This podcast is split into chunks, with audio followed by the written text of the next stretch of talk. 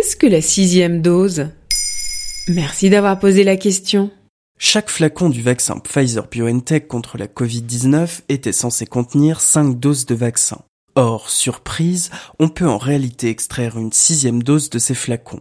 Cette sixième dose est-elle un cadeau du ciel qui permettra de vacciner plus de monde et plus vite, ou bien l'occasion pour les deux laboratoires de s'enrichir toujours plus?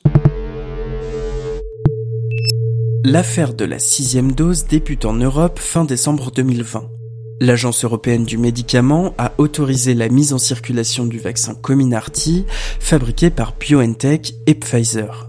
D'un point de vue logistique, il y a officiellement 5 doses de vaccin par flacon. Mais les deux laboratoires demandent à l'Union européenne d'autoriser les médecins à prélever ce qui reste au fond du flacon et qui constitue une sixième dose de vaccin. Le 8 janvier, l'Agence européenne du médicament accepte officiellement l'existence et l'utilisation de cette sixième dose.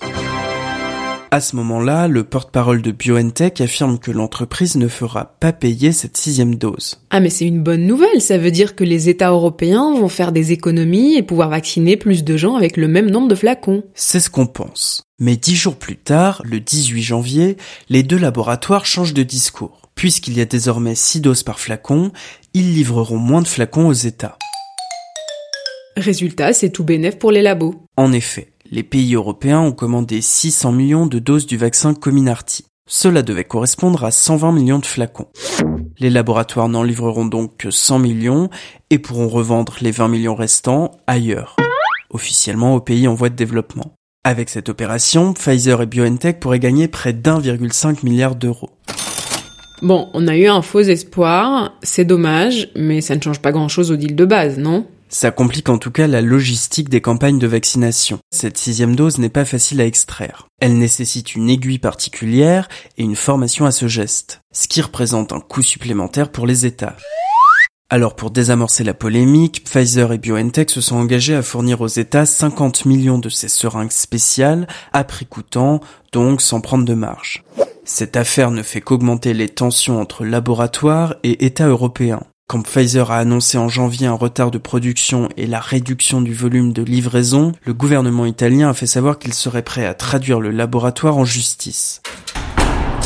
Les tensions sont encore plus vives avec le laboratoire AstraZeneca qui prévoit de livrer 40% de vaccins en moins aux Européens au premier trimestre. Quant au troisième laboratoire dont le vaccin est autorisé en Europe, Moderna, il rencontre aussi quelques difficultés logistiques. Et pour le coup, son PDG n'a pas hésité à piquer directement les États européens en déclarant sur LCI Et le problème en Europe, c'est qu'on n'a pas eu un euro d'aide pour acheter des machines, embaucher du personnel. Et donc ça a été le problème qu'on a eu avec l'Europe. Bref, l'épopée vaccinale ne fait que commencer. Voilà ce qu'est la sixième dose. Maintenant vous savez, un épisode écrit et réalisé par Quentin Tenot. En moins de 3 minutes, nous répondons à votre question. Que voulez-vous savoir? Posez vos questions en commentaire sur les plateformes audio et sur le compte Twitter de Maintenant vous savez.